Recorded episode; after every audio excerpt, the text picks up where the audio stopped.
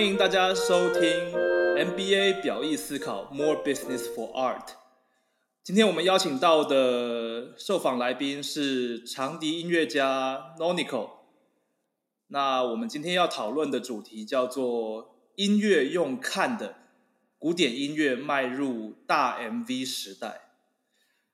好，首先在我们进入主题之前，Nonico 要不要先自我介绍一下？Hello，大家好，非常有荣幸能够上这个节目。今天来跟大家聊聊这个我本人非常有兴趣，也非常有热情的这个专题，就是如何用视觉的 MV 来让古典音乐一些让外界的人比较不了解的曲目，能够透过视觉感的呈现，让它能够更亲民化。呃，今天这个主题其实它有点小众，对不对？古典音乐的 MV。至少在台湾，应该是个蛮小众的领域。我想很多人可能 看标题根本根本不知道不飒飒，根本不知道在干嘛。没错，没错，它是个蛮小众的市场，但它小众其实，我我觉得近几年有看到这个小众市场正在慢慢的蓬勃发展，所以也算是一件好事啦。嗯嗯嗯，好，呃，我们先大概来定义一下什么叫做古典音乐 MV 好了。到底什么样的范围内算是古典音乐 MV，或者是它它有哪些组成要素？其实古典音乐 MV 它不算是一个独立的独立的项目，应该这么说好了。MV music video 它自己本身就是一种因为被音乐所 inspire 所影响的一些视觉的灵感，然后决定把那个灵感拍出来，来让这首曲子或这个歌曲能够更立体化一点，就是我们说五官的感觉又多了一个感官的这个层面。所以 MV 本身就是一种，呃，应该是说 enhance 吧，我们拿来呃推广只有听觉的这个艺术，你再把它多加入一个层面而衍生出来的艺术风格。那至于古典音乐 MV 的话，其实就很如同字面上，那就是我们挑一首古典曲子，然后来把它视觉化。那至于这个视觉化呢，就可以是导演啊、拍片者或演出者本身觉得这首曲子你想要用什么样的视觉效果来把它呈现出来，这个东西我们就会把它称作古典音乐 MV。哦，其实你讲了这么多，我本来我本来是想用一个更简单的 一句话把它解释完。我本来是想说，流行音乐、流行歌曲会拍 MV，这个大家都知道。这个周杰伦会拍 MV，、林宥嘉、萧敬腾会拍 MV，呃，蔡依林有拍 MV。那同样的古典音乐就是古典音乐也要拍古典音乐的 MV 就是一个一个古典音乐家，譬如说钢琴家或小提琴、大提琴家，他一边拉的时候，然后一边要有一个把 MV 这个画面拍的美美的这样子。我本来想这样讲而已。对，但是我们之后接下来会讨论一些说，呃，他如果要做的好的话，那嗯里面应该要特别注意哪些地方？OK，不过在进入呃 what 和 how 之前，我们先来讲讲 why 好了。那为什么古典音乐会在拍 MV？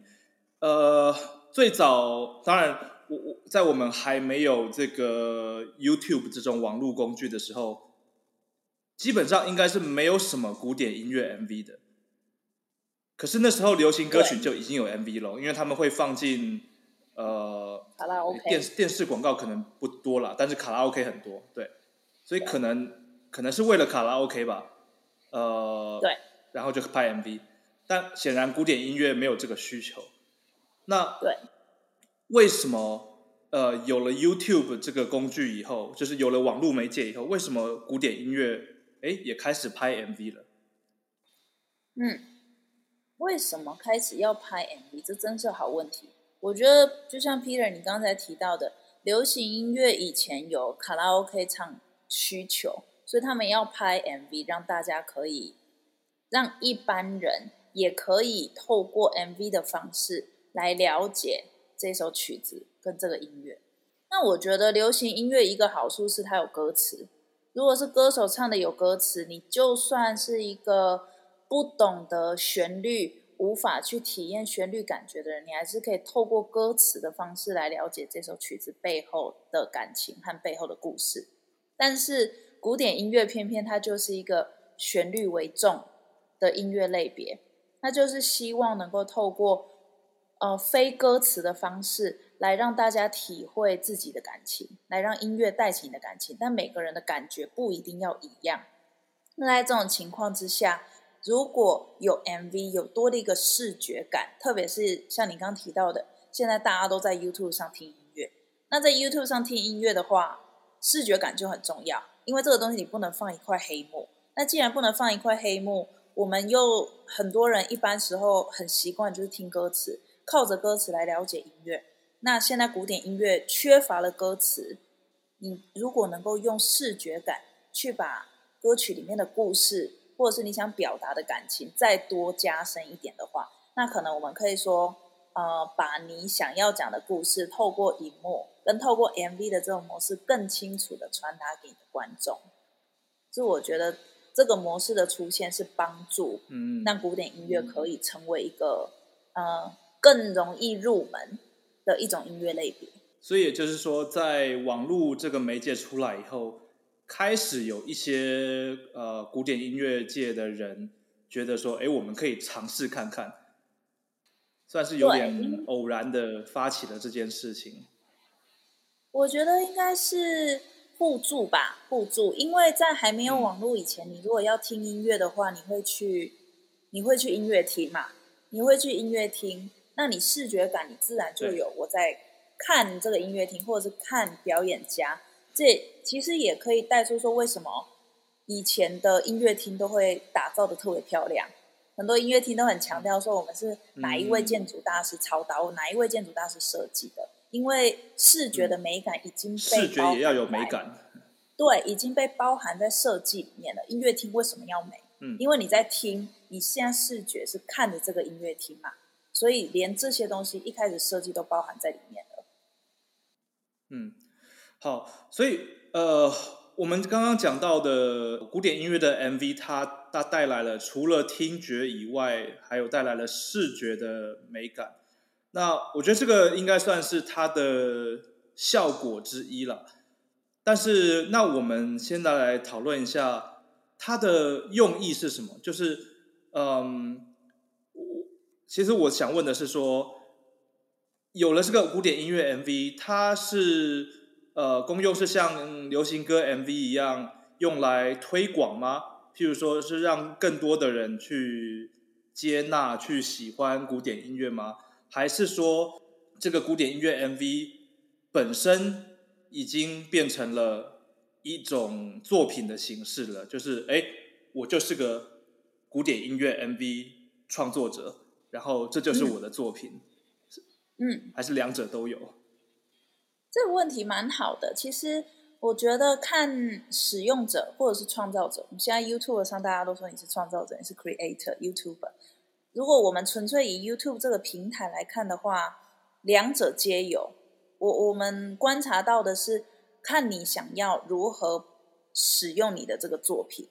现在开始，古典音乐 MV 其实它变成一个类似作曲一样，它本身就是你的一支作品。你要怎么去？使用这个作品，或者是你创造这个作品之前，你背后的动机是什么？我们看过蛮多不同的类型，像有一些呃乐团会用古典音乐 MV 的方式来作为行销手段，希望可以让更多人来买票，就是希望能利用这个方式来推广成线下的实体售票。那这种模式。我们看过蛮多比较新型的乐团也很成功，像是在迈阿密的新世界 New World Symphony，在这个方面就做得非常成功。他们每一场的音乐会，基本上在迈阿密那边都是售罄的状态。然后每一次他们有露天音乐会的时候，当地的居民也都是非常支持的。所以对他们来说，呃，拍摄 MV 是一个就是广告。那他们。帮帮他们带来更多实体音乐会的观众，对，没错。OK，那 Suppose 他们确实有看到这样的成效，对他们是有看到这种成效的，对，那 Peter 刚提到另外一个另外一种产品的模式，是 MV 本身就当做是最终目的。那像这种的，很常就会看到在所谓的 YouTuber 身上，很多就是真正真的是从网络发迹，真的是从 YouTube 红起来的演奏家们。你可以说他们的 MV 本身就是一个目的性，因为很多像我们说古典音乐跨界 MV 的始祖，大概从像 The Piano Guys 美国的 Piano Guys 开始，或者是 Lindsey Sterling 从那个会跳舞的小提琴家，他自从参与了美国的 America Got Talent 之后红起来，他们这些属于古典音乐跨界 MV 始祖的几位都是。先从 YouTube 红起来了以后，他们才利用在 YouTube 上的名气跟从 YouTube 上得到的粉丝，来去规划他们的实体巡回音乐会的。所以你可以说，他们做的实体音乐会不是他们主要的收入来源。他们身为音乐家，主要的表演跟演出跟推广的平台就是 YouTube 本身。所以他们的 MV 就会是。最终目的一个很大的一个区块，因为基本上他们不会一直在做实体演出，所以变成他们的 MV 本身要能够包含的宣传效果，又要能够成为人家一直回来观看的产品，这个东西本身就要像是像是 New World Symphony 一样，他希望 New World Symphony 是实体的乐团，他希望人家每两个礼拜回来听一次音乐会。那这些 YouTuber 的音乐家们希望的是观众能够每天每天回来我的频道看我的影片，这个东西本身就是目的地。所以我在想，如果是一个比较大、已经很有规模或是很有知名度的团，对他来说，他多半不会把拍摄 MV 当做他的一个主要活动，就对他来说，那个还是一个广告的目的，这样子对不对？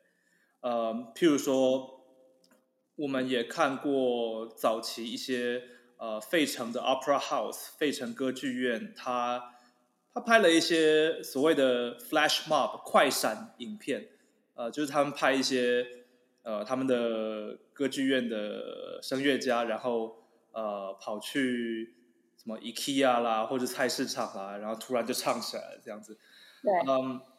那当然，对对他们来说，最终的目的当然是宣传，希望更多的人进来看欣赏歌剧。呃，但是我们刚刚说的，YouTuber 以拍 MV 为主轴，它的它的主要平主要表演平台是在网络上的话，这种大概就会比较倾向是个人或是两三个人的这种小团体，对不对？对。其实我们讲了这么多，我们干脆就。实地的让大家来感受一下，到底呃所谓的古典音乐 MV 大概是长什么样子好了。呃，我们都有把 YouTube 影片，这是公开的影片，YouTube 影片的连接放在 Podcast 的下面的资讯内容里面，大家可以在这个时候一边呃暂停我们的 Podcast，然后点开 YouTube 来看一下，然后我们继续我们的讨论。OK，那我们就先看我我个人觉得在各方面画面、肢体动作和拍摄技巧集大成的 Lindsey Sterling 好了。然后我们播放的这一段是这一段，其实比较没那么像是我们所谓呃经典的古典音乐 MV，因为它是一个它是一个实实实际的外景拍摄，然后。这个反而比较有点像是呃户外音乐会的录影了，几乎有点这样的感觉，或者是快闪活动的录影。嗯，原本我在讨论古典音乐 MV 的定义的时候，其实我是想要再弄得清楚一点。我我觉得应该要排除掉所谓的音乐会录影的，就是我们我们绝对看过一些呃，OK 乐团在。音乐厅里面演奏的影片，可是我觉得那个不能称之为古典音乐 MV，那就是一个音乐会录影而已。对，对，因为它主要的呈现对象还是现场的观众，只是他顺便把它录起来而已。那我们所谓的古典音乐 MV，它它的定义应该是，我主要的执行的平台就是 YouTube 之类的网网络平台。那它不太是一个会在实体出现的东西。那不过这支影片有点小例外了，就是呃，Lindsay Sterling 他已经是一个，我们都知道他是一个 YouTuber，他是做古典音乐 MV 的。然后他其中一个 MV 刚好弄成了街头实际拍摄的样子。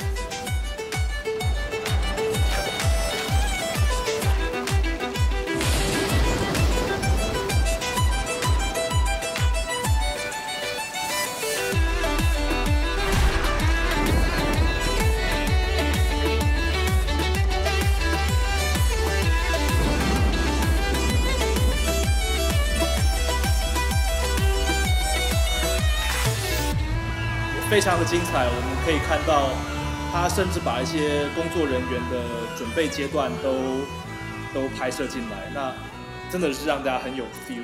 然后，呃，路上的观众的反应也稍微录了进来。那 OK，你们就可以看到他精彩的编排，有他自己和 dancer，呃，穿着设计过的服装，然后搭配。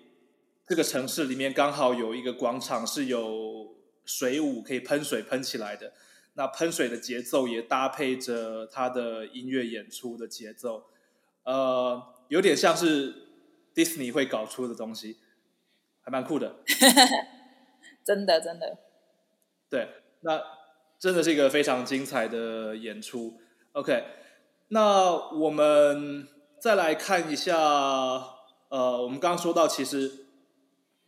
并不是因为古典音乐没有歌词，所以才会拍 MV。有些有歌词的古典音乐也是会拍 MV 的。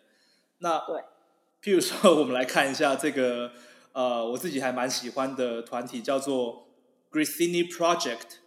Grissini Project 他们做了蛮多动画或是或是一些比较流行的的元素改编的古典音乐。那像这一首，他们是拿日本的动画《晋级的巨人》里面的歌曲。